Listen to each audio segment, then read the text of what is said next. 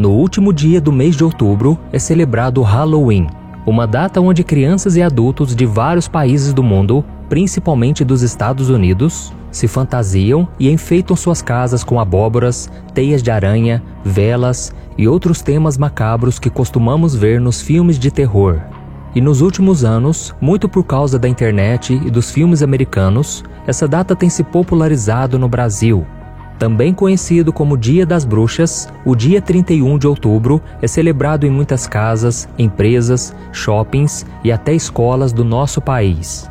Em alguns lugares, inclusive, há concursos de fantasias e de casa mais enfeitada com o tema. E o que tem chamado a atenção ultimamente é que muitos cristãos estão aderindo à moda e participando das festas de Halloween. Essas pessoas dizem que se trata apenas de uma festa qualquer, mas será que isso é verdade? Será que o Halloween é pecado ou realmente uma comemoração inocente, como muitos dizem? E mais, será que o cristão pode participar de alguma forma dessa celebração ou ele precisa evitá-la de qualquer maneira? É sobre isso que nós vamos falar no vídeo de hoje, mas antes de começarmos, eu quero muito que você se inscreva aqui no meu canal. É só você clicar no botão abaixo do vídeo, inscrever-se e do lado vai aparecer um sininho. É muito importante que você ative o sininho para que você receba todas as notificações sempre que eu colocar um vídeo novo, ok? E antes de começarmos a falar sobre o cristão poder ou não comemorar o Halloween, é importante que nós entendamos qual é a origem dessa celebração. Pois bem, o Halloween surgiu no século V a.C. com um povo chamado Celta, que habitavam nos países da Irlanda, Inglaterra e França.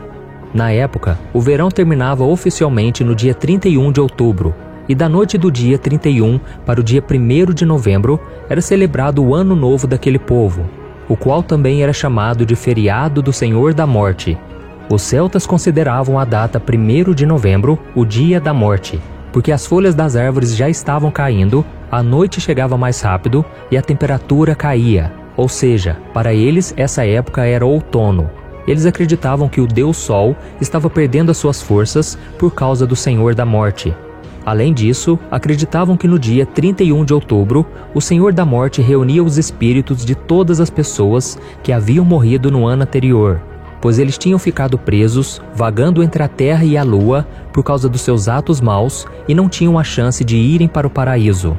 Então, na noite do banquete do dia 31, esses espíritos teriam a permissão de voltar para suas casas e tentar possuir os corpos das pessoas que ainda viviam porque, segundo eles, essa seria a única esperança para os espíritos depois da morte.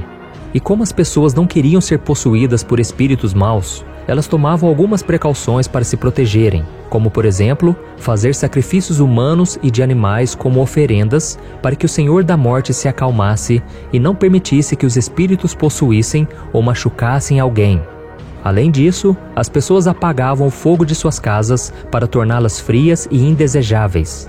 Depois, faziam lanternas com carcaças de abóboras e se vestiam com fantasias macabras e faziam muita bagunça pelas casas da vizinhança para espantar os espíritos que vagavam. Deu para entender a semelhança com as comemorações do Halloween do passado com as de hoje?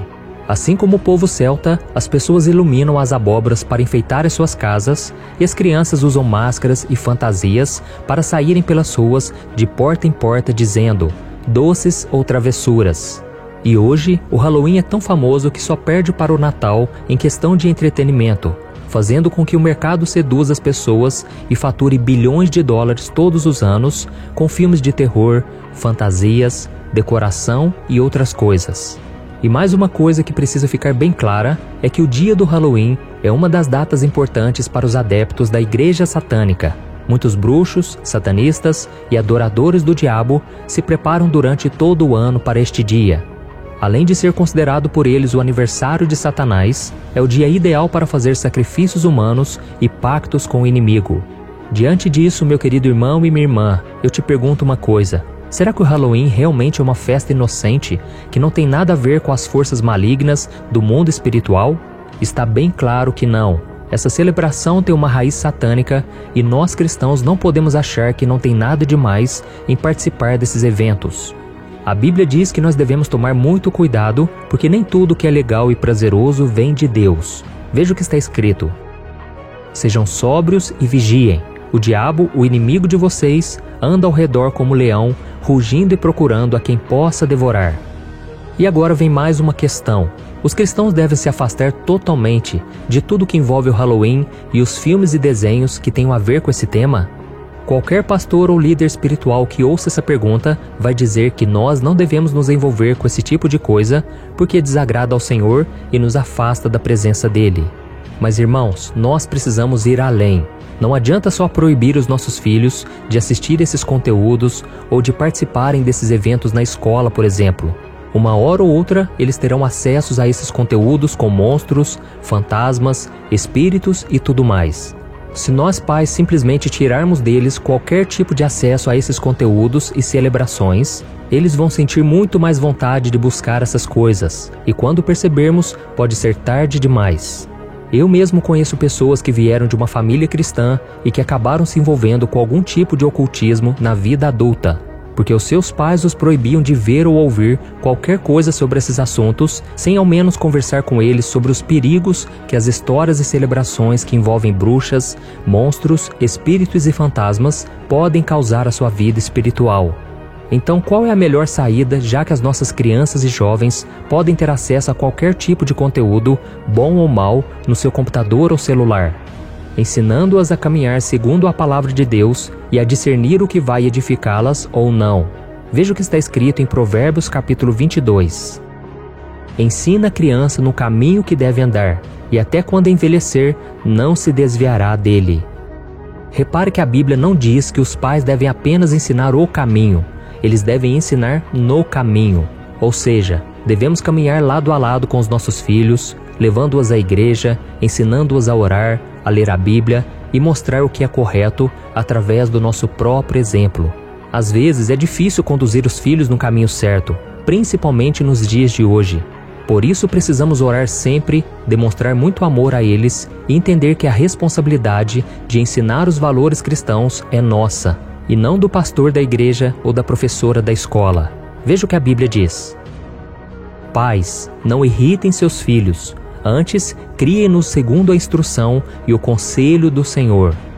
É papel do pai e da mãe transmitir o conhecimento da Bíblia de uma forma muito agradável e com muita sabedoria, para que os filhos não queiram se afastar do Senhor por achar que Ele é um estraga-prazer, que proíbe tudo e que não quer vê-los felizes aqui na terra. É importante dizer que Deus nunca faz nada para nos prejudicar. Ele é um Pai amoroso e deseja que experimentemos a Sua vontade, que é boa, perfeita e agradável. Amém? Por isso, meus irmãos, em vez de simplesmente proibir os seus filhos de participar das festas de Halloween da escola ou de verem filmes de terror na Netflix, ensine a eles que a origem dessas coisas não vem de Deus. Com isso, mesmo que eles decidam participar desses eventos ou assistir esses conteúdos, eles se sentirão muito incomodados por saber que aquilo não pode fazer parte da vida deles. Amém? Eu sou o pastor Antônio Júnior. Se você gostou dessa mensagem, compartilhe com seus amigos e familiares e se inscreva aqui no meu canal. Eu te espero no próximo vídeo. Que Deus te abençoe.